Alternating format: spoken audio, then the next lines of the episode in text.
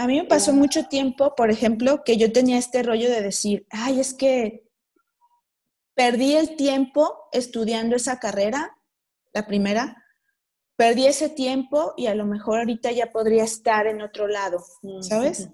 o, después yo decía, es que perdí el, o, mi primer emprendimiento no funcionó. O sea, y, y, como dices, tenía, tenía como estos rollitos en la cabeza de decir, ay, esos fracasos, ¿no? Y sí, o sea, y sí me pesaban, porque también era como que, como que te aferraras a decir, no, esta vez tiene que salir bien, y, y es un rollo de control muy bizarro.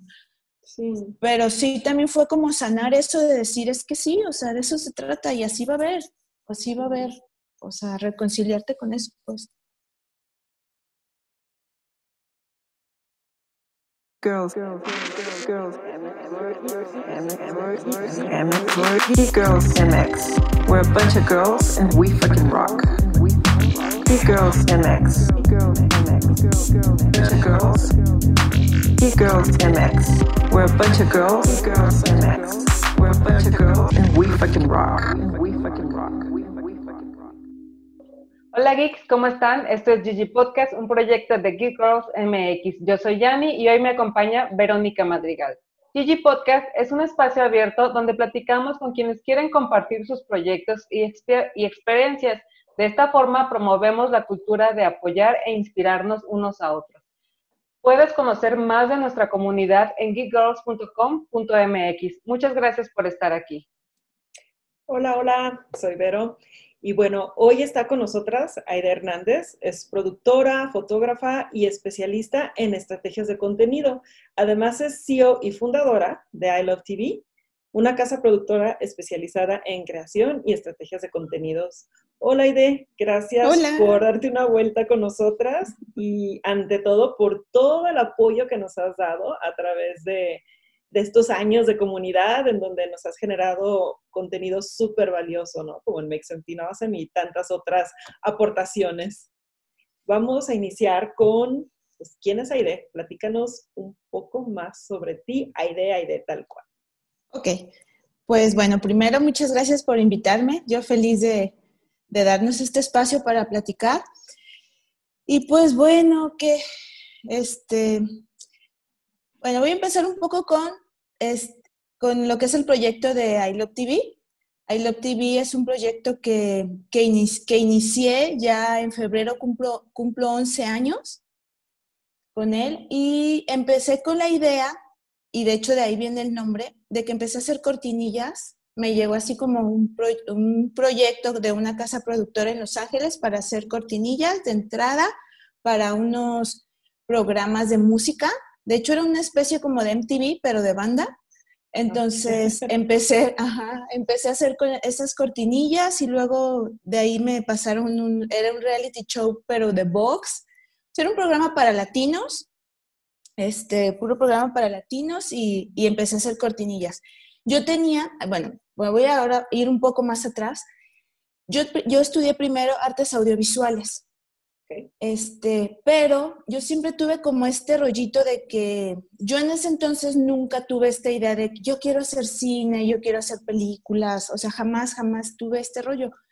Yo me acuerdo que en ese entonces yo decía, es que a mí me gustaría hacer videoclips o sea, yo así, pues crecí con MTV. Yo, yo quería hacer videoclips y, yo así, me encantaban las cortinillas. O sea, yo no tenía ni idea de cómo las hacían estas animaciones, ni sabía qué de... Pero yo decía, es que wow, está increíble. A mí me gustaría hacer eso, ¿no? Pero pues, como te digo, no sabía pues nada. Entonces, yo iba a entrar a estudiar este, psicología Ok. Y, sí, bien raro todo. Y por azares del destino, justo un día antes de ir a hacer el examen de admisión, me pasan este libretito, este, hay un cuadernito donde vienen todas las, las carreras de la UDG y las materias. Entonces el de adelante de mí me dice, oye, pásales el de atrás. Y yo fue así de que dije, ah, voy a ver qué carreras voy a ver en psicología, ¿no? O sea, yo me metí a estudiar eso porque a mí mi mamá me dijo, antes de dedicarte a todas esas cosas que te gustan, a mí me estudias una carrera. Sí. Entonces, sí, entonces yo decía, pues, ¿qué carrera? ¿Qué carrera? Pues yo creo que psicología no va a estar mal y ya luego me voy a dedicar a todas esas cosas que me gustan. Entonces, Por casualidad me pasan este, este cuadernito, yo empiezo a ver y veo que la, la carrera de artes audiovisuales, o sea, te estoy hablando que en esos años, ya hace muchos, este, esta carrera eh, era nueva en la UDG, ahorita se llama el DIS, este, pero era nueva. De hecho, yo fui parte de la tercera generación. Entonces era así como que todavía ni siquiera estaba, aunque ya era una licenciatura, todavía no estaba como tan estructurada, la, se entraba cada año, entraban solo 15 personas cada año y la mitad eran por palancas. Entonces yo tenía al compañero que era el hijo del rector, al hijo del director del no sé qué, bla, bla, bla. Entonces los lugares eran súper reducidos. Te hacían el examen de admisión normal, te hacían otro examen de que te ponían una película y bla, bla, bla, y aparte te hacían una entrevista, porque era los que entren que realmente tengan el perfil. Yo casi casi que dije, ah, creo que esto está bien, vienen estas cosas que me gustan, animación, arara. yo hacía teatro, entonces como decía, ah, esto está padre, yo creo que sí. Dije, pues si quiero, voy a quedar ya, yo súper complicado, pero pues ahí voy. Y quedé. Entonces, pues para mí sí fue, la verdad, pues de venir, ahora sí que de la prepa de gobierno, entrar a esa carrera para mí sí fue así. Yo siempre decía que era wow, como si me hubieran quitado los ojos y me hubieran puesto otros, pues porque era, todo era tan nuevo, todo era así de, wow. Yo vengo de una familia en que nadie se dedica a nada parecido, o sea, ni siquiera fotografía, nada de arte, nada de nada. Mi mamá me decía, ¿cómo se llama eso que estudias? No, pues que audiovisuales, pero ¿qué hacen ahí o qué? O sea, fue así rarísimo. Yo este, casi termino esta carrera, pero me salgo porque llega un momento en que siento como en crisis de decir, ¿y de qué voy a trabajar?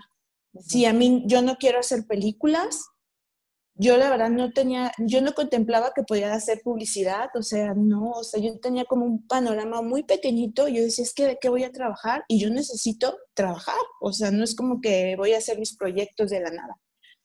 Entonces me salgo en eso en Sinter Medio en Crisis. En ese inter estudié un diplomado en diseño web, que en ese entonces era cuando recién empezaban las webs. Y yo decía, claro, eventualmente todas las empresas van a necesitar una página web y eso es chamba. Sí, ahí. Oye, pero te sales como, te sales, pero ¿en qué momento de tu carrera? O sea, me, falta, me faltaba un cuatrimestre, un, un semestre. Wow. Un semestre, antes de terminar la carrera decides salirte porque entras en crisis, porque, porque no tenías idea de, en qué ibas a trabajar. En qué iba a trabajar. Y mis papás, en lugar de decirme, no, pues termina, no, fue al contrario, ¿no? De, no, sí, perfecto. Porque como nunca entendieron nada de qué era eso, fue como, no, maravilloso, no te preocupes, nosotros te vamos a apoyar. Si quieres estudiar otra carrera, nosotros te apoyamos. Así que sí, perfecto, salte. ¿Crees que influyó un poco eso, a lo mejor, el, hecho de que no sintieras tanto el respaldo de la familia y que todo el tiempo sentías a lo mejor que ibas en contra de, entonces pues fue como... Además de que sí fuimos una generación que empezamos con, con carreras nuevas que antes no estaban en el, o sea, que se salían de, lo tradicional que era contabilidad, medicina, abogado, secretaria. Administración. O sea, todas esas carreras eh, eh, que eran las que la gente normalmente tomaba, pues no, más bien nosotros entramos en una generación en donde empezaron a crearse estas carreras en donde se involucraba más el arte y la creatividad y las emociones y todo este rollo, porque igual que tú, eh, se me hace bien chistoso esto que dices de que estabas formada ya para entrar a la carrera de psicología y en ese momento el detrás te pasa un, un, libreto que tenía las diferentes materias y decides irte a algo que ni siquiera tenías contemplado. Me identifico porque a mí me pasó algo muy similar igual, o sea, yo, yo también ya estaba por una carrera que, que mi mamá insistía en que, en, que, en que estudiara y pues dije, ok, pues seguro eso debe ser. Igual, el día de, que fui a hacer el examen, por alguna razón extraña, fue de que hice el switch a, diseño gráfico. Sí, sí. te digo, obviamente no me arrepiento, eh, eh, seguro es lo que tenía que hacer igual que tú, o sea, en tu caso. Pero sí es una, me doy cuenta que es eso, que es una generación, empezamos con una generación que, que abría estos nuevos caminos de la creatividad y el arte. Fue como parte aguas. Y no y que no eran muy entendidos sobre todo por nuestros papás, ¿no? Porque igual que tú, ¿eh? O sea, mis papás eran así de, ¿qué, qué, es eso que estás estudiando? bueno, ¿cómo, cómo influye este, esta parte, o sea, la familia en, en, en, el resto de las decisiones que tomas a partir, ¿no? De, de ahí. Y entonces, tan así de que a un semestre de terminar tu carrera decides dejarla y tu familia te dice, ahora le va a regresar a psicología o qué? De hecho, mi mamá sí me dice, bueno, pues ¿y qué carrera vas a querer estudiar? Mi hermana acababa de entrar a estudiar nutrición en la UNIVA. Entonces mi mamá fue así de que ve y ve las carreras y a ver cuál te gusta. Y de hecho yo llego y yo, ah, perfecto, quiero diseño gráfico. Mi mamá así de, ¿qué? Pero es como algo de lo mismo, ¿no? y yo sí, pues sí. Y Esas carreras no reales. Ajá, no reales, así, o sea, ¿qué es eso de lo creativo, la industria creativa, no? Que, entonces, sí, sí fue con mucho que mi mamá de decir, oye, pero, pero ¿por qué no, no sé, o sea, como dices, no leyes, no sé qué se imaginaba, y me acuerdo que sí, esa vez sí le dije a mamá, le dije, es que mamá, yo soy de una forma y no voy a cambiar, así soy, y las cosas que me gustan, me gustan. O sea, y si dejé aquella carrera no es porque ya voy a ser otra persona, sino porque de repente no vi, no vi hacia dónde iba yo en esa carrera. Sí, creo que, que es súper importante, digo, para las personas que nos escuchen y que están a punto de elegir una carrera, que, que lean las materias. Si las materias te emocionan, es esa, elige esa carrera. Y siempre la carrera es la base, o sea, la experiencia es lo que te va a dar ahora sí que como el oficio que, llegas a generar, porque a veces no haces tal cual eh, la, ¿cómo te diré? La, la, idea que tenía la universidad, ¿no? Este, porque igual cada universidad tiene como eh, una expectativa de cómo van a funcionar sus alumnos, pero no necesariamente sus egresados, ¿no? No necesariamente todos terminan haciendo lo que las universidades creían que sus egresados harían. ¿No? Este, pero creo que esa, esa base es súper importante. ¿Qué fue lo que te pasó a ti finalmente, no? O sea, lees de que el contenido de, de lo que ofrecía esta carrera y dices, no, pues de aquí soy. Sí. Pues fíjate que en ese tiempo de diseño gráfico que a mí me encantó y que la verdad se me hizo, se me hizo una experiencia bien padre y también te voy a decir que se me, se me hacía como hasta fácil porque yo venía de una carrera donde te dejaban leer no sé, en las vacaciones te, te, dejaban leer tres libros, uno de semiótica de Humberto Eco y dos de, de, Sigmund Freud. O sea, era una exigencia así a unos niveles que yo decía, oye, no. Entonces, cuando entro acá, para mí fue así que padre porque era como esta parte creativa, pero no tenía como esas exigencias así de que tenía que ser cine ruso. Porque no se sabían, pero esta escuela, eh, audiovisuales de la UDG, la, la formó este Boris que bueno, murió no hace, no mucho y él era un documentalista ruso. Entonces él llegó aquí por X o Y del destino y, él quería formar documentalistas, pero pues venía de la escuela rusa, tal cual, ¿no? O sea, y que es lo que les digo, yo cuando entré ahí era así como, no sé, pues sí se me hacía como, se me hizo bien, o sea, medio choqueante un poco. Sí. Entonces, pues estudio diseño gráfico, a de esa sí me graduó, a de esa sí tengo un título. Eso sí. Sí, y empecé, mientras estudiaba, empecé a trabajar en una agencia. es que llegó alguien y... ¡Ey, ey! Eso es de las cosas que se cortan. Ah, sí. Déjenme que oh, nada más que ya pase, ya, ya va a dejar de ladrar. Tienes un buen guardián, oye. Sí, sí, sí. es que siempre que llega alguien ladra muchísimo. Ajá. Y ahorita llegó Sebastián, ya que entre, ya entró. Ok. Sebastián, estoy grabando para que estén calladitos, gracias. Ok, ah, entonces, ¿qué estábamos? Bueno, empecé a, eh, a, trabajar en agencia, pero yo, la verdad, desde que estaba estudiando diseño, yo ya tenía la mentalidad de que yo quería yo tener como mi propio despacho de diseño. Yo decía, así seamos dos personas, algo súper chiquito, pero yo quiero yo tener yo como mi propio negocio. Siempre tuve, no sé por qué, de verdad, pero siempre tuve yo como esa idea. No, ¿En qué año egresaste? En el, yo tenía 23 años, en el 2000, 2003. Mm, es que siento, realmente como e, esa etapa se empezó a utilizar mucho ya esto también lo de freelancear, ¿no? Como de ser tu propio jefe. O sea, ya no, la idea ya no era irte a una empresa, sino decías, bueno, es que si soy diseñador o cualquier otra persona que, funcionaba solamente con su computadora portátil, su laptop o, lo que fuera, y conexión a internet, decías, ya, o sea, puedo estar donde sea. Entonces, sí recuerdo que estaba como muy fuerte este boom de los, todos los diseñadores que decían, no, es que yo voy a poner, voy a montar mi propio estudio y yo voy a hacer mi propia firma, mi nombre va a ser el, mi marca. Y fue como una exploración, yo siento que muy, muy padre, porque siento que hubo como mucha propuesta gráfica, ¿no? Este, especialmente aquí en México, que siempre nos hemos preguntado, bueno, pero ¿cuál es realmente nuestra, eh, cómo se representa nuestra cultura gráficamente, ¿no? Después de que ya no somos tan prehispánicos, pero tampoco este, tampoco somos de España, y luego tenemos mucha influencia de Estados Unidos, o sea, ¿quién es el mexicano? Y gráficamente cómo se comporta. Y pues bueno, la verdad es que somos del mundo mundial, diría yo, y pues es inevitable no estar influenciados. Y creo que salieron muy buenos este, artistas gráficos y, o sea, de, esa época, ¿no? Hay, hay mucho, mucho. sí, sí, sí.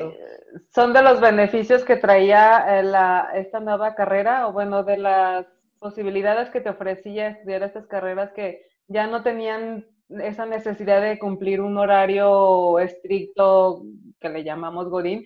Pero por otro lado, la desventaja, sí, porque digo, yo creo que todos en algún momento pasamos por una etapa en donde decidimos eh, ser dueños de nuestro tiempo y, y bueno, que aparte es una de las cosas que buscamos mucho eh, los que nos dedicamos, ¿no? A este, a este rubro. O sea, sí somos como muy celosos de nuestro tiempo.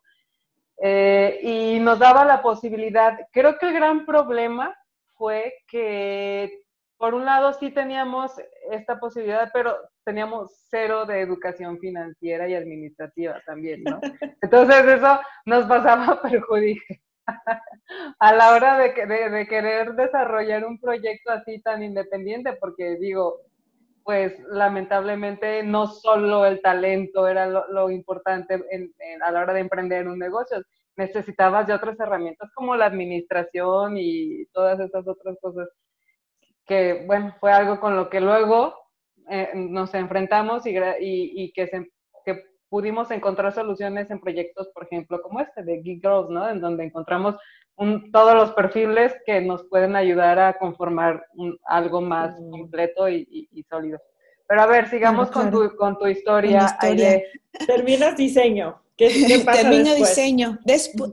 Así, o sea, al mismo tiempo que voy terminando, yo en ese entonces tenía un novio administrador que ilustraba. Entonces ya teníamos este rollo de, no, vamos a, juntarnos. Él todavía estaba estudiando. Vamos a juntarnos y vamos a hacer un despacho y ahí fue como el primer emprendimiento y se llamaba Cocoon, Comunicación Estratégica. Y estábamos enfocados a hacer material de, pues, de, comunicación, pero en sí era para, trabajamos mucho con recursos humanos. Entonces hacíamos este, cursos de capacitación, manuales, y el rollo es que era como todo muy gráfico, con así ilustraciones, muy dinámico. En ese entonces, pues hacíamos casi todo en Flash. Wow, Flash. Y en Flash, ¿no? ¿Y cuántas horas le dediqué de mi vida a ese programa, no manches? Este, y, y fue muy padre porque o sea, de verdad, yo ya estaba yo por graduarme y agarramos una, cuenta de hacer un curso de capacitación a ventas con URE Herramientas.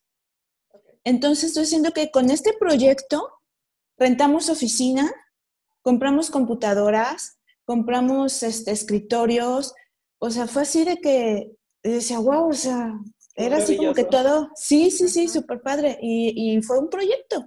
O sea, porque, como dices, yo no tenía igual estas habilidades de ir y buscar un cliente, y, no, o sea, cero. Pero en ese entonces, este, el que fue mi socio, Manuel, él sí, o sea, él era como, eso era lo suyo.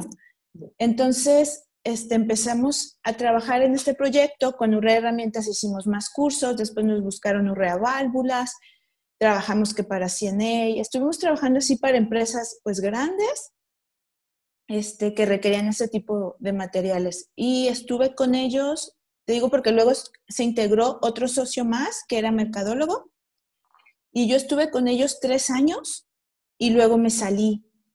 ¿Por qué me salí? Porque yo empecé en mis ratos libres, que eran como en las noches, así literal, empecé yo a picarle al After Effects.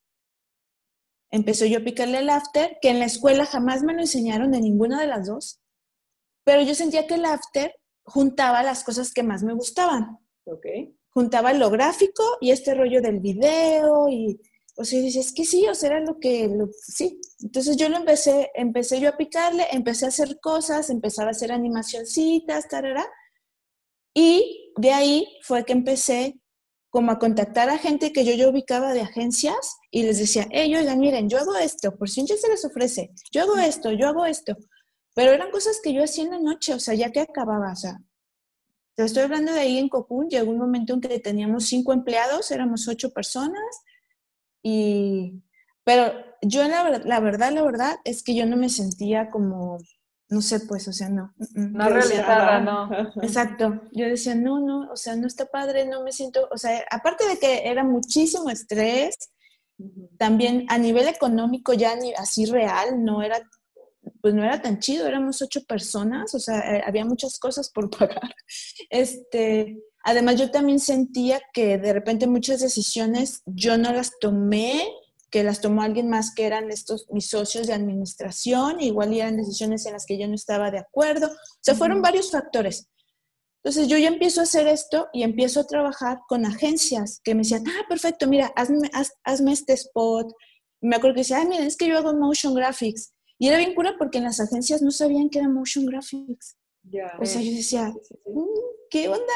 De hecho, hasta me llegué a ir a Ciudad de México a decir, a lo mejor en las agencias de allá sí saben, y yo iba y hacía citas, y un día me fui em, y me pasaba en chamba, me acuerdo que empecé a hacer animaciones para los bancos, pero todo esto yo lo hacía en la noche, hasta que yo dije, ¿saben qué onda? Ya no puedo, no puedo. Así que, pues, lo siento, me voy. Wow. Y, fue, y ahí fue cuando empecé a ILOC TV desde mi casa, me llevé la compu, y la verdad sí fue una época pues fue difícil porque yo me acuerdo de que pues siempre en cada proyecto me ponía mega nerviosa, no sabía si lo iba a poder hacer, a veces me tardaba muchísimo tiempo, a veces algo no salía bien, o sea, sí fue como un camino que yo sentía pues difícil, o sea, todo el tiempo era como, no, no va a salir, y espero el render, o esto no lo sé, a ver, voy a investigar cómo hacerlo, ya me tenías leyendo el libro de After, pero también es que esto me gusta. Exacto, difícil, pero no, nunca pensaste en, tirar la toalla, ¿no? Porque eh, era retador, pero de esos retos que sabrosos, ¿no? Que dices, sí, sí, de, por aquí es, de esto quiero saber. Sí, y es que yo lo que noto en mi, también por mi personalidad es de que si yo estoy en una parte en que ya me es cómoda y ya sé y todo eso, me aburro y ya no quiero. Y digo, ay, no, ya. O sea, yo necesito esa, como dices, eso de, ay, ¿qué sigue? ¿Qué más? A ver, ¿cuál es el nuevo reto? Y a veces digo, ay, ¿para qué te metes en esas cosas? sí, la verdad, digo, pero si estabas tan bien, porque obviamente, o sea, muchas veces no funciona. Muchas veces no funciona y, muchas veces te, te equivocas y dices, ¿qué necesidad? Pero es algo que yo tengo, pues, y que también ahora ya puedo decir que ya estoy como en paz con esto y digo, ya, así soy. Ya, y lo abrazo. Lo abrazo y creo que, que, al contrario, hasta, hasta puedo, o sea, le saco provecho, pues creo que ahora le puedo sacar provecho. Okay, Yo creo que sería peor, sería peor si lo reprimieras, creo que entonces sí, sí sería algo con lo que no podrías lidiar. Y entonces, bueno, a lo que entiendo, básicamente ese es el aspecto más retador de tu proyecto actual de iLab TV, que es precisamente que de repente te pones eh, retos muy fuertes que no sabes en realidad los vas a, lograr, ¿no? Entonces, si alguien que te está escuchando, ¿cuál sería como estos mini tips que les darías? Como en cómo te pones tú, cómo lo resuelves o cómo llegas a controlar toda tu mente cuando empieza con esto de, ay, ay, de...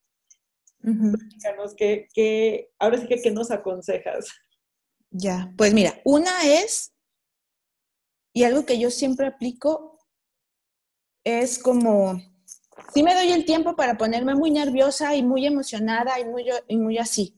Lo dejo que pase, pero también, también este, o sea, como que dice, lo que dicen ahora, lo atravieso, ¿no? No me clavo ahí, no dejo que tampoco eso me nuble. Después, también yo soy mucho de, de, que, de que lo que no sé hacer, pues, pues tengo que aprenderlo, pues. Y veo cómo lo aprendo, o de quién lo aprendo, o cómo lo aprendo, y, busco tutoriales y busco libros, bla, bla, bla, bla, y sí me pongo así como que, pues aprenderlo, tal cual. Y, y pues dos, pues también como, como saber que a veces no va a salir bien y que, pues ni modo. O sea, sí. también tienes como que fortalecer esa parte en ti de decir, a veces no va a salir bien y a lo mejor ese cliente ya jamás te va a volver a buscar. Y pues ni modo. Yo, yo tengo una frase que me gusta mucho, no recuerdo dónde la leí, pero la adopté que dice de que o, sea, o se gana o se aprende, pero nunca se pierde. Y creo que eso es algo que, que sí nos hace falta implementar en nuestra cultura porque cómo le tememos al fracaso, ¿no? Porque lo vemos el fracaso como algo ya definitivo y, y drástico y, y, pues no, lo cierto es que sí, no siempre salen las cosas bien porque es imposible, estadísticamente es imposible que siempre salgan las cosas bien. Y no pasa nada, pues aprendes lo que tienes que aprender de ahí, lo reconoces, lo aceptas y sigues, sigues fluyendo. Sí, creo, creo que es eso, que uno jura que el fracaso te define, ¿no? Y, y, que a partir de ese momento, con el primer fracaso que tengas, ya vas a ser fracasado, ¿no? El resto de tu carrera y no necesariamente es eso, pues, o sea. Solo si lo permites, solo si lo permites. Exacto, exacto. Hay que, hay que quitarnos esa idea. A mí me pasó mucho tiempo, por ejemplo, que yo tenía este rollo de decir, ay, es que perdí el tiempo estudiando esa carrera, la primera, perdí ese tiempo y a lo mejor ahorita ya podría estar en otro lado, ¿sabes? o después yo decía, es que perdí el, o, mi primer emprendimiento no funcionó. O sea, y, como dices, tenía, tenía como estos rollitos en la cabeza de decir, ay, esos fracasos, ¿no? Y sí, o sea, y sí me pesaban, porque también era como que, como que te aferraras a decir, no, esta vez tiene que salir bien, y, y es un rollo de control muy bizarro. Sí. Pero sí, también fue como sanar eso de decir, es que sí, o sea, de eso se trata y así va a haber pues sí va a haber, o sea, reconciliarte con eso, pues. Sí, eh, o sea, todo el tiempo que invertiste en su momento, uno tiene que estar en paz con eso y decir, bueno, fue lo que creí en su momento era lo más correcto, la aposté y no funcionó, pues, o sí funcionó. Pero en el caso de cuando no funciona, eh, quedarte de la mano con esa idea de que dónde estaría si no hubiera hecho eso, pues no puedes darte esa respuesta jamás, porque ya, ya lo hiciste, o sea, lo hubiera, no existe. Entonces, sí, creo que sí es, es, mejor como agradecer lo que sigue, ¿no? Sí. Aide, ahorita, ¿quién está, quién es parte de tu equipo o solamente eres tú? Fijo, fijo, solamente soy yo. Okay. Ya más bien, dependiendo del proyecto, yo tengo a gente con la que, con la que he trabajado desde hace tiempo, con la que confío y ya son, yo ya sé, ¿no? Que a ellos los puedo buscar pero fijo soy yo y ahora más bien, yo lo veo bien chistoso porque más bien como que yo, o sea, a veces soy como esa piececita que faltaba en otro equipo. Porque en realidad no trabajo sola, o sea, siempre, por ejemplo, no sé, con las empresas con las que trabajo, ellas ya tienen, tienen a su equipo, tienen a la de marketing, tienen a la de esta y a la de esta y a la de esta, y ya yo llego como esa piececita que faltaba en ese equipo. Entonces ahorita te puedo decir que soy parte de varios equipos, este, y, pero así, gente fija, no, no tengo ahorita nadie. ¿Y cómo le haces con toda esta parte administrativa y de financiera y así? O sea, los otros aspectos, tú ya definitivamente Tomé muchos cursos. tomé muchos cursos, sí, y la verdad, mira, entre que tomé muchos cursos y que también he, invertido, porque fui de he sido una inversión en muchas asesorías, en asesorías desde financieras, desde pues todo este rollo administrativo, o sea, o sea, le he pagado a gente para que me enseñe cómo hacerlo. Y puedas seguir haciéndolo tú y, ser independiente en, ese aspecto. Sí, que ubico, o sea, que también es mi rollo también como de control y que he tenido, y que tengo, he tenido y tengo muchos rollos con, con delegar. Y, y también he tenido muchas malas experiencias, siento, que no he sabido a veces a quién delegarle. Y sí, pues eso es lo que yo tengo que trabajar. Eso es lo que tú tienes que que trabajar me cuesta mucho, Me cuesta mucho, sí, me cuesta mucho. Control, lo entendemos. sí. Sí. Sí, la verdad sí, sí, sí suele ser eh, una, un pequeño obstáculo. A veces es, eh, es, eh, positivo, o sea, te, te, sirve, te funciona de manera positiva, pero otras veces definitivamente no. Y hay que, hay que aprender a, a cuándo sí usar ese, esa obsesión por el control y cuándo es mejor soltarla, cuándo, cuando está perjudicando. Pero a ver, entonces, I Love TV es Aide Hernández nada más y funciona en, en, estos momentos, sí. Y, ah, y cuando... Exactamente, y, y como outsourcing. Guau, pues es una manera muy práctica de, de trabajar y entonces, pues podríamos decir que mantienes todas las, lo que tú necesitas o, todo lo que para ti es importante a la hora de desarrollarte profesionalmente, ¿no? O sea, te dedicas a lo tuyo, que es el asunto de, de la animación y el video y todo esto, inspirado por las cortinillas de MTV. Oye, ¿qué me iba a decir? Porque de, de verdad sí marcaron una tendencia increíble. E, eran fenomenales. Yo también las recuerdo y también crecí con eso y seguro me inspiraron para, para muchas cosas y, y, y, a, mucha gente, ¿no? De nuestra generación seguro fue, fue donde nació esa inquietud por por em, aprender a hacer ese tipo de cosas. Pero bueno, entonces, sí, así fue como realizaste tu, sueño, ¿no? Final, después de dos carreras y... Ya sé. Y fíjate que, por ejemplo, o sea, hay, hay veces, que yo digo, tontamente, no sé si a ustedes les pasa, pero que hay momentos en que solo, en que solo ves hacia adelante, solo, solo ves lo que quieres lograr, lo que te falta lograr y solo estás, ahora quiero hacer esto, porque ahorita les voy a decir qué quiero hacer ahora, ¿no? Pero, y, que, y no te das el tiempo de, de, ver hacia atrás y decir, oye, no manches, o sea, quise hacer esto y lo hice, o sea, quise hacer videoclips y hice videoclips, quise hacer tal cosa y las hice. No te das ese tiempo, es bien chistoso. Y a mí, yo a veces también he creído que parte de esta inquietud mía, también a veces, a veces siento que a veces voy tan rápido que, yo no veo en lo que estoy y nada más estoy pensando en lo que sigue. Y eso también a veces pues frustra, porque, porque es como siempre estás viendo lo que no tienes. ¿no? Lo que quieres. El famoso presente, vivir el presente, ¿no? y creo que es una buena práctica eh, revisar dónde comenzaste, dónde estás y ver el camino. O sea, yo creo, digo, ante todo, eh, es esta parte también de agradecerte a ti mismo, ¿no? El, eh, todo lo que tu cuerpo ha hecho para que tú puedas lograr esos sueños, ¿no? Pero vas muy bien, Aide, déjame te Yo te sugiero que pauses. Que te relajes. Que te relajes, que pauses, que disfrutes. Este, otra cosa que... Que te aplaudas. Sí, porque aparte hay otra cosa que, que debe saber nuestro público, es que AIDE, bueno, tiende a participar también en, proyectos sociales, por ejemplo, como lo que ha sido con Geek Girls, y eso realmente es, este, pues es muy hermoso, porque aparte es con una calidad eh, perfecta, eh, mete toda su creatividad, deja ahí parte de su esencia y alma y de, este, y, y pues esto está súper bien porque a veces pasa esto de que solamente estás viendo como el cobrar, ¿no? El dinero, el dinero, el dinero, pero a veces hay como causas que vale la pena en que te involucres, ¿no?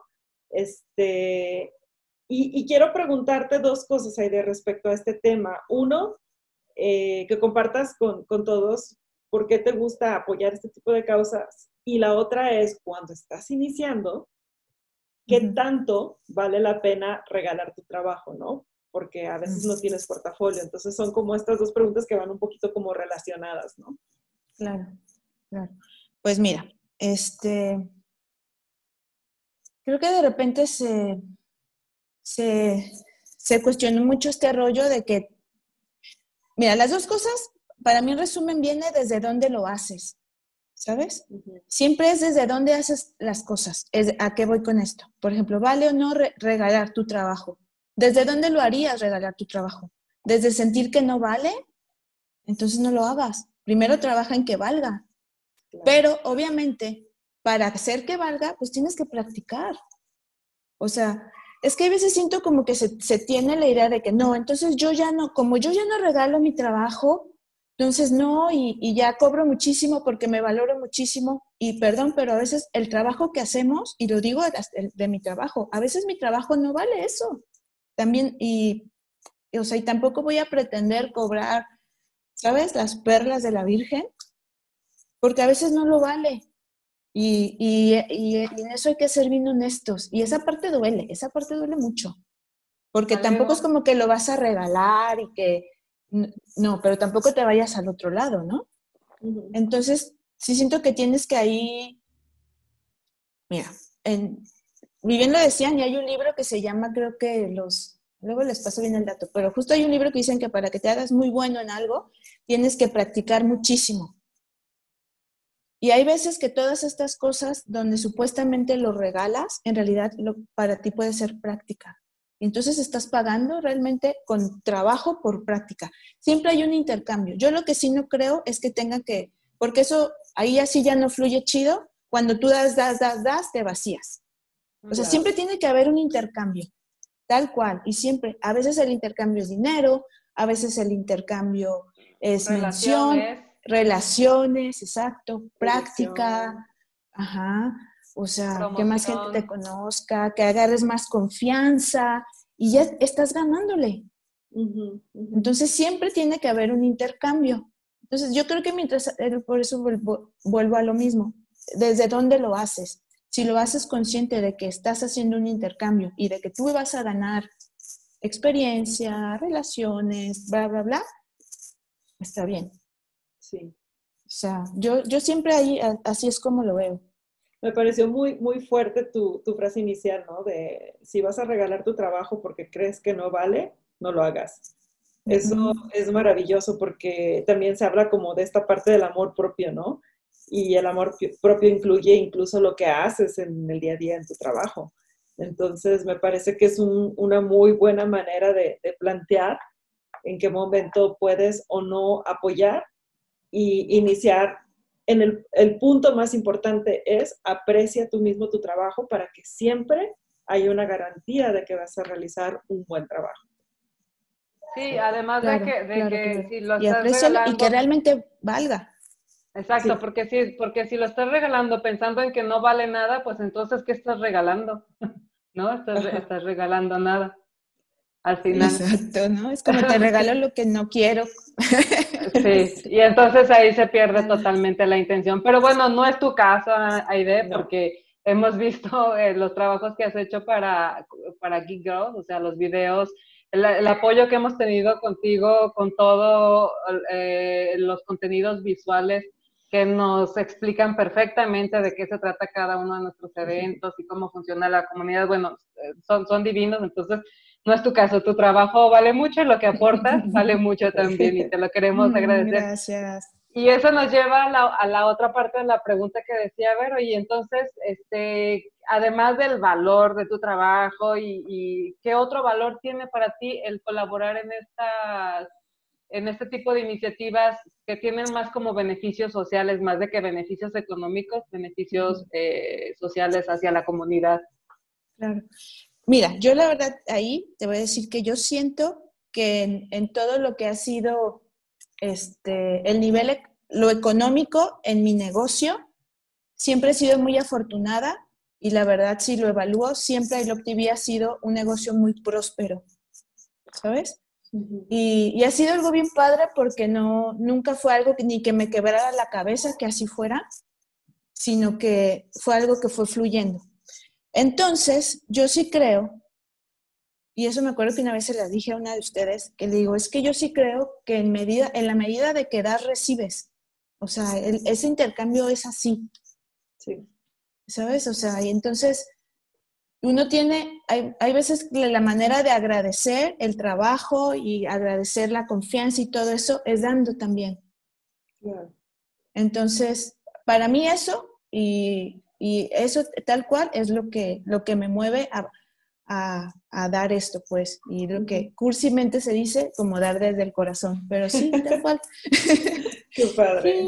Sí, sí, sí. digo, mientras se pueda, mientras se pueda, digo, qué padre, pues que se pueda aportar a cosas, ¿no? Sí, sí que eso también es importante, ¿no? Que también el hecho de que de repente puedes ver colegas que pueden hacer este tipo de aportaciones, pero si a lo mejor tú no estás en esa eh, posición, pues tampoco te sientas mal, ¿no? O sea, como que siempre es súper valioso entender que tú debes estar bien antes de poder dar un poco de ese extra, ¿no?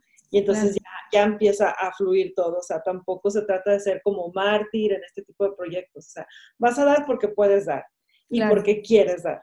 Entonces, y hay proyectos que así son, ¿no? Hay algunos que son lucrativos, hay otros que no son lucrativos, pero que yo siento que de repente hay un intercambio como muy espiritual, como dentro del alma, ¿no? Como que es, es cash alma. Entonces... Sí, es que sí. Ajá, como que es en ese plano y dices, bueno, quiero dar, quiero ayudar a esta problemática eh, a nivel social y pues a veces así se dan los cambios, ¿no? Así que es un poquito como también de lo que se habló en uno de los podcasts con Fer Villaba, ¿no? De cómo cambios pequeños van generando grandes cambios y está súper padre, o sea, entonces, audiencia, apoyen estos proyectos que de repente se encuentren, ¿no? Y más que nada, creo que lo importante es que coincida con lo que tú crees, ¿no? Me imagino que también es o sea, si, es, si tienen la misma filosofía que tú. Claro, claro, claro. Sí, y pues, por ejemplo, en el caso pues, de, de, esta comunidad de la que me siento parte, de las geeks, pues siempre fue este rollo de, o sea, mujeres emprendedoras con proyectos, pues eso también yo soy, ¿sabes? O sea, me estaba dando a mí misma también.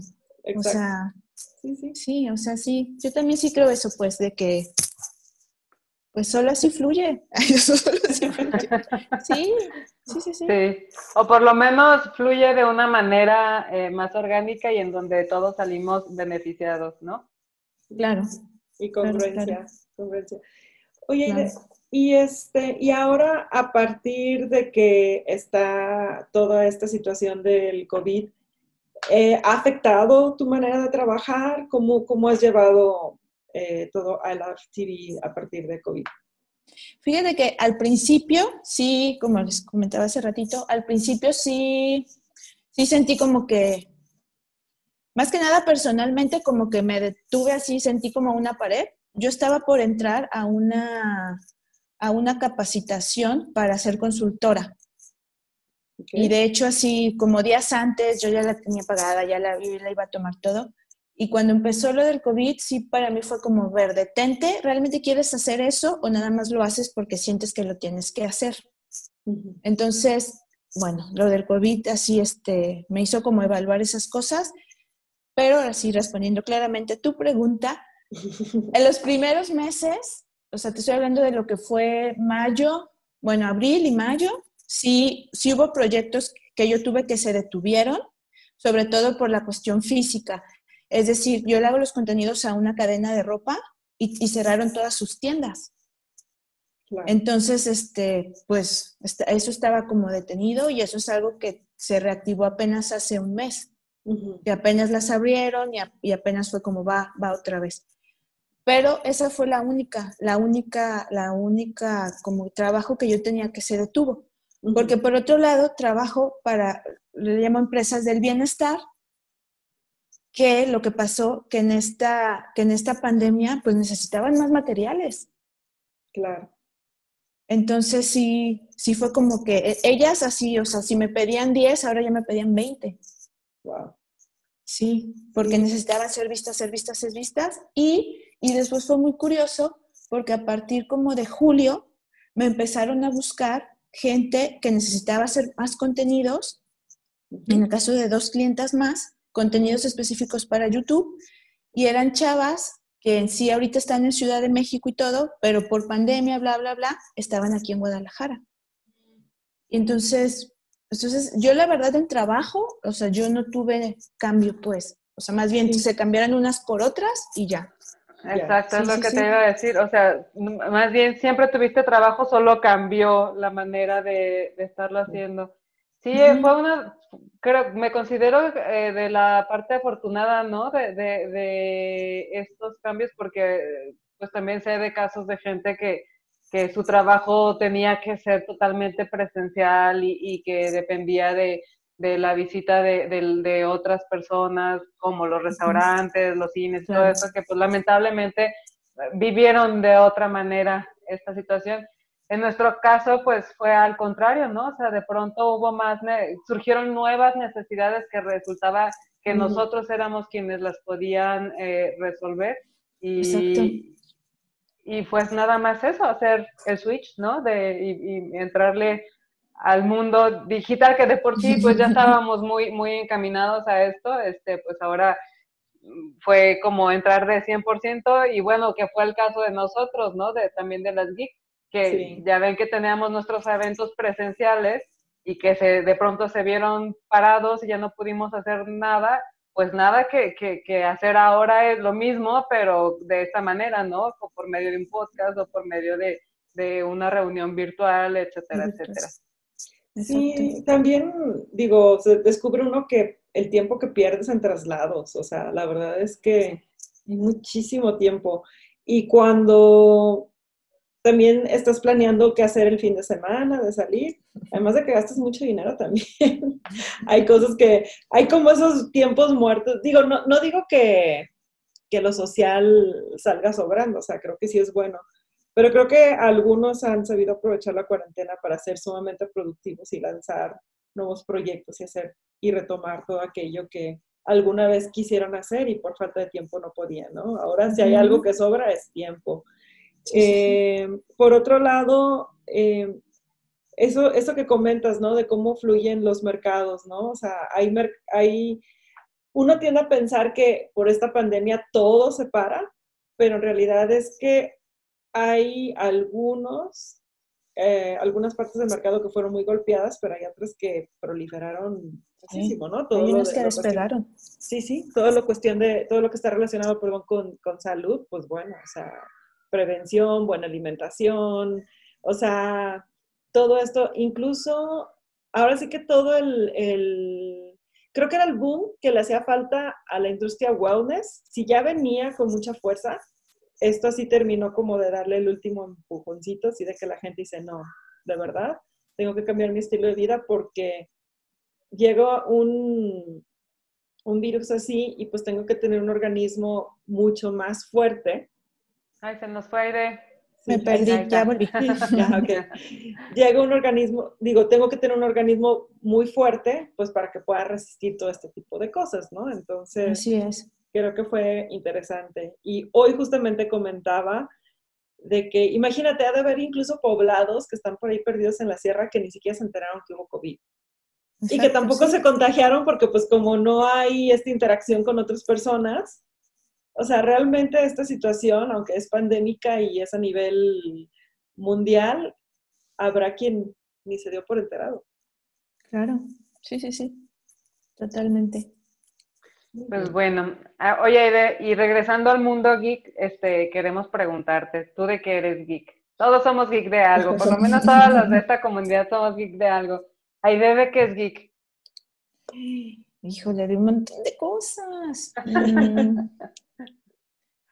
Pues mira, como les decía, siempre me gusta estar aprendiendo, aprendiendo cosas. Soy súper así, en ese aspecto siempre, siempre estoy viendo qué, qué curso nuevo tomar, bla, bla, bla. Mí me gusta mucho leer desde siempre, desde siempre soy muy clavada en eso. Y, y últimamente, últimamente estoy hablando a lo mejor unos dos años o un poco más, también he estado como que muy clavada en aspectos como de desarrollo personal. Okay. Entonces, este, Sí, son como creo que las cosas así ahorita de las que... Y, por ejemplo, ¿qué, ¿qué, lees? ¿Qué lees ahorita? ¿Qué leo? Pues leo, mira, no sé, o sea, leo, ahorita estoy como en un proceso, ahí les va, de como de conexión otra vez con mi, pues sí, con mi parte femenina. Yo siempre he sido de repente muy masculina, muy objetivos, bla, bla, bla, bla, bla. Entonces, estoy en una época de la vida que creo que también todo empezó un poco con el COVID, este, de reconexión, de reconexión con eso. Entonces, ahorita, por ejemplo, acabo de leer un, libro que se llama este, La mujer, un viaje heroico. Y habla de este rollo, ¿no? Pues de como, pues sí, como del viaje del héroe, pero muy enfocado en la mujer.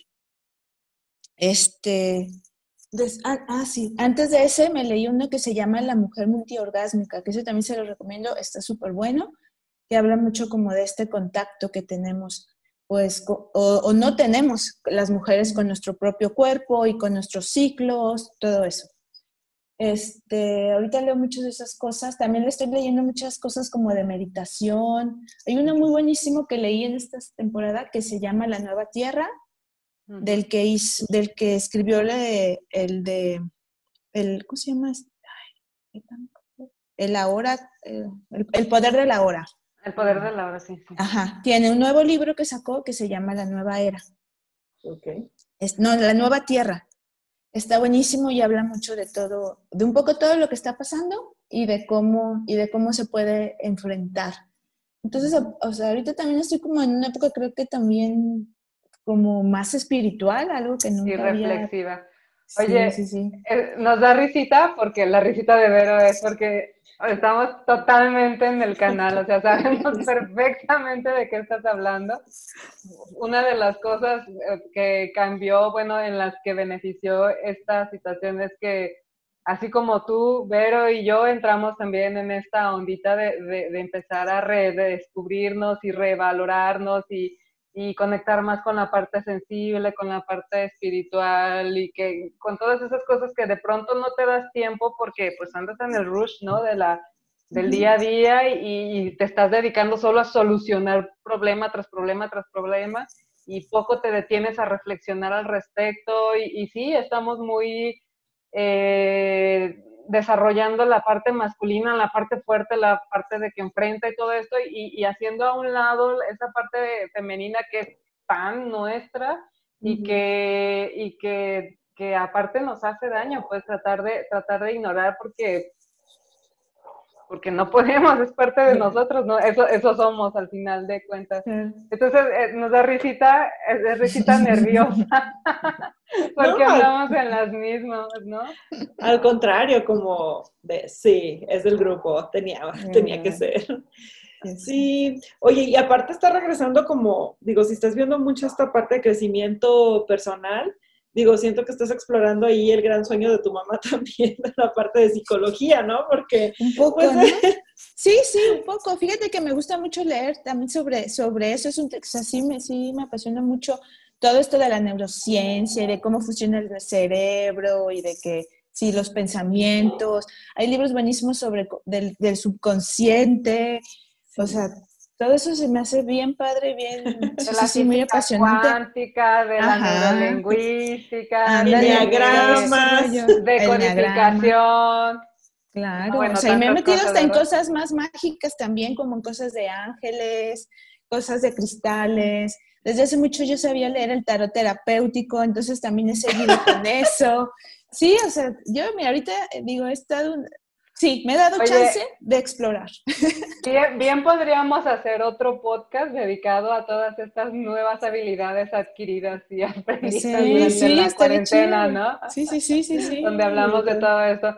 Que, que ya, ya no nos da tanto miedo decirlo, pero ya eh, eh, al principio de, de, los podcasts lo decíamos, hablábamos de esa parte media, media, este, media de brujas que tenemos las mujeres, ¿no? De repente, este, que pues que sí es cierto, sí está, no, no sé, no sé si decir eh, bruja sea la, manera correcta, pero hay que decir mística. Esta, parte mística. y, sensible de las mujeres que, que finalmente estamos reconociendo y dándole valor, ¿no?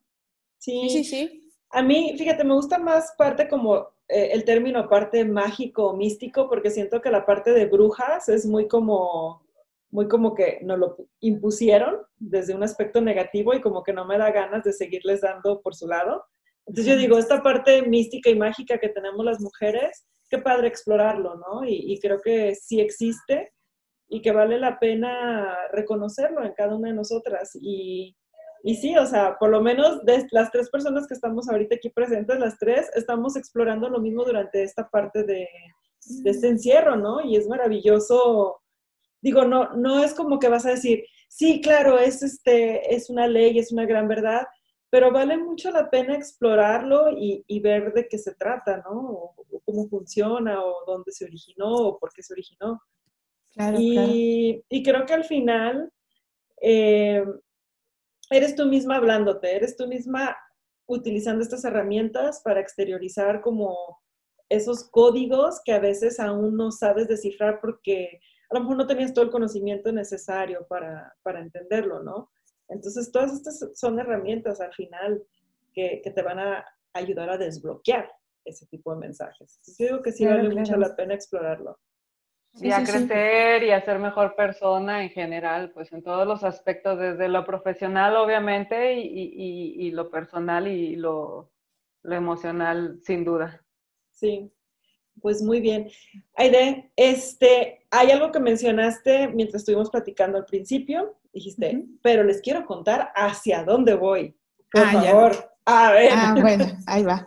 Bueno, pues, este, ahora traigo la inquietud de que quisiera hacer documentales, como ven. Pero me salí de la carrera porque no quería hacer documentales. Yo digo, ay, no, la vida sí te lleva. Este, pero, pero digo, también es como un rollo de que quiero hacer este tipo de proyectos, pero también muy involucrado, o sea, muy, muy de la mano con este rollo de las redes, porque o sea, siempre lo he dicho, o sea, no, no me imagino haciendo la mega producción y metiéndolo a festivales. O sea, sí está bien padre y a lo mejor algún día, ¿no? No digo no. Pero, este, no, ahorita no es mi tirada. Más bien me gustaría hacer como proyectos más pequeños que yo pudiera difundir en las redes y que, ah, y que de este modo le llegara a más gente. Y con esta, con esta idea empecé un proyecto hace ya un año donde pues empecé a, a entrevistar a chicas que, que, de seguro las conocen a todas, porque pues son de nuestra comunidad y pues ya saben, aquí Guadalajara es muy pequeño. Este, y es sobre, es, bueno, empezó siendo un rollo como de sobre estilo, supuestamente, pero luego está muy padre porque dio un giro más hacia como autoestima, este, y amor propio y concepción del cuerpo y y pues ahí va, está, está muy lindo, ya lo, prácticamente ya lo grabé todo, solo me hace falta editarlo. No he tenido tiempo, según yo en esta, en esta pandemia iba a tener el tiempo para hacerlo y no, no ha pasado, o sea, sí avanzo, pero muy poquito. Y, y me, gustaría explorar, me gustaría explorar como esos, esos formatos, como de investigar sobre un tema que me interesa mucho y hacer a lo mejor un corto o algo así, mm. me late, me late por ahí es maravilloso. A ver, de entrada, cuando ya lo tengas listo, nos tienes que avisar y ayudamos a darlo a conocer a la comunidad. ¿eh? Tenemos que hacer el, así, el gran... La premier, sí. sí, claro, por favor. Y bueno, y por otro lado, digo, los documentales son buenísimos, digo, finalmente requiere mucha investigación, eh, creo que no es, me, dio risa cuando dijiste quiero hacer documentales porque se vuelve a comprobar la teoría, o sea, todo por lo que tú pasas, tenías que estar ahí presente, tenías que estudiar esto, porque al final de cuentas, a lo mejor ese momento en específico no, no, no era eh, tu momento de hacer documentales, pero al final de cuentas, sí lo vas a hacer y ya lo hiciste y además ya tenías el previo conocimiento que adquiriste en el pasado, ¿no? Entonces, no hay tiempo perdido, al contrario. Sí, sí, sí. Eh, también tú hiciste, si mal no recuerdo, que nosotras eh, dimos a, bueno, que estuvimos este, proyectando un rato en nuestra página, fue una sesión de fotografías, ¿no? ah, sí, sí, sí, sí, sí. Entonces, eso me encanta de ti, que o sea, estás chambeando, estás viendo hacia dónde vas y, y adquiriendo nuevos conocimientos, pero también te das esos gustitos de voy a hacer un proyecto en específico para hablar sobre un tema en específico que te está llamando la atención y, y, lo comunicas gráficamente. Entonces, eso también creo yo que es maravilloso, porque ya creo que hablaste sobre la herida de la, de la mujer. Sí, ese era sobre heridas emocionales, que también fue un proyecto bien padre porque fui poco a poco, era bien cura cómo, cómo vas reflejándote en las personas, porque cada que llegaban y me contaban su herida, iba yo también como trabajando yo misma mi propia herida, entonces era como, fue bien lindo por eso, sí, sí, sí. Sanador Está bien, para ti. Está súper padre que te da chance de, de, hacer tus proyectos personales, ¿no? Porque luego sí pasa eso, digo, nos pasa mucho a nosotros, eh, yo sé por ahí de una amiga que me contaron desde la universidad que querían hacer un cuento y, y, bueno, no te quiero decir cuántos años han pasado y el cuento todavía no está listo, pero, pero sí se vale, o sea, se vale eso de que tengas tus, tus proyectos personales y que le eches las ganas y que los realices igual como realizas los de tus clientes, porque al final de cuentas tienes esto, ¿no? O sea, lo que tú acabas de decir, aprendes y sanas de ellos, porque por algo te están llamando, por algo están ahí diciéndote, hey, hazme, hazme, o sea, es, es algo que, que necesitas pasar, es algo que necesitas realizar. Explorar. Sí, sí, sí. está muy padre que, que sí seas de, de las pocas que, que, se dan tiempo para hacer sus proyectos personales. y honestamente esperamos que de las personas que nos estén escuchando, o sea, así de que mañana comiencen a hacer ajá, esos proyectos personales y que no, o sea, no pausar más. Pues sí, y de pasito a pasito, porque a veces también queremos o hacer, yo aquí con este proyecto he, pasado desde que primero iban a hacer microcápsulas, después dije, no manches, está bien chido, no, ahora va a ser un documental y así bien mega ambiciosa, y después, eh, morra, ¿y a qué horas, cómo, cuándo, no? Entonces, no, pues a ver, va a ser un corto documental y sí, muchas veces sí he sentido esa frustración de, claro, pero no lo he editado, ya sabes, así como que la vocecita, ¿no? Y a qué lo vas a hacer y bla, bla, bla. Y pues sí, a veces no puedes, o sea, a veces ya estás muy cansada, a veces ya hasta te pican los ojos de estar tanto tiempo en la compu, pero no por eso abandonarlo, pues, o sea, uno si avanzas poquito, dices, bueno, ya hoy hice poquito más y mañana poquito más. Y así, o sea, porque a veces, yo, y también creo que es como nos, nos saboteamos que queremos hacer esa cosa grande, maravillosa, que cambia el mundo, que y a lo mejor no, a lo mejor va a ser algo bien chiquito y a lo mejor va a quedar medio feo. sí, yo pero, dije sí, pero... Pero lo hiciste, lo hiciste. Pero lo hice y a lo mejor el que sigue va a estar mejor. Pero es tu feito y lo vas a querer. Ándale, exacto, ¿no? Es que a veces eso, que es también mucho de nuestra parte masculina, no de género, pero masculina que tenemos, ¿no? De que queremos que todo sea perfecto, súper potente, súper grande. Eh, no, o sea Hacerlo, let's do it. Hacerlo. Muy bien. Exacto. Muchas gracias, Aide. Qué, qué maravilloso platicar contigo. Oye, a quien quiera seguirte en tus redes sociales, por favor, cuéntanos cuáles son. Ya, muy bien. Pues la página es ilovetv.com.mx y este, en Instagram, que es donde subo más cositas, es by ilovetv y ahí, pues ahí, ahí me pueden seguir. Es más, es lo que subo. No tanto, pero ahí subo. muy, bien. No tanto como quisiera, pero sí. Muchas gracias, Ede, por todo el apoyo que hemos recibido de tu parte y pues hoy por compartir tanto desde tus inicios y, y, todo esto. O sea, yo de entrada me quedo con esa vibra de a darle para adelante. Qué chido, sí, sí, sí. Muchas gracias, sí, este yo también quiero eh, recalcar el agradecimiento por haber aceptado la invitación y por todo lo, que nos has apoyado en la comunidad, de verdad ha sido muy valioso. Pero gracias nuevamente por, estar en este podcast. Eh, recuerden que lo estamos grabando cada semana, entonces cada semana tenemos un, capítulo nuevo. Eh, recuerden seguirnos en nuestras redes, en todas nos encuentran como Geek Girls MX. Suscríbanse a nuestro canal de Spotify y a nuestro canal de YouTube. También nos encuentran como Geek Girls MX. Y si quieren saber más de nosotros, pues vayan a, visitarnos en nuestra página web, geekgirls.com.mx. Muchas gracias a las dos por, estar aquí, por compartir y nos vemos en la próxima. Bye bye. Mm, gracias a ustedes, chicas. bye. Girls, girls, girls, girls, girls, girls, girls, girls, girls, girls, girls, girls, girls, girls, girls, girls. MX. Girls, girls, girls, girls, girls, girls, girls. We're a bunch of girls, girls MX. Girls, girls, girls, girls, girls, girls MX.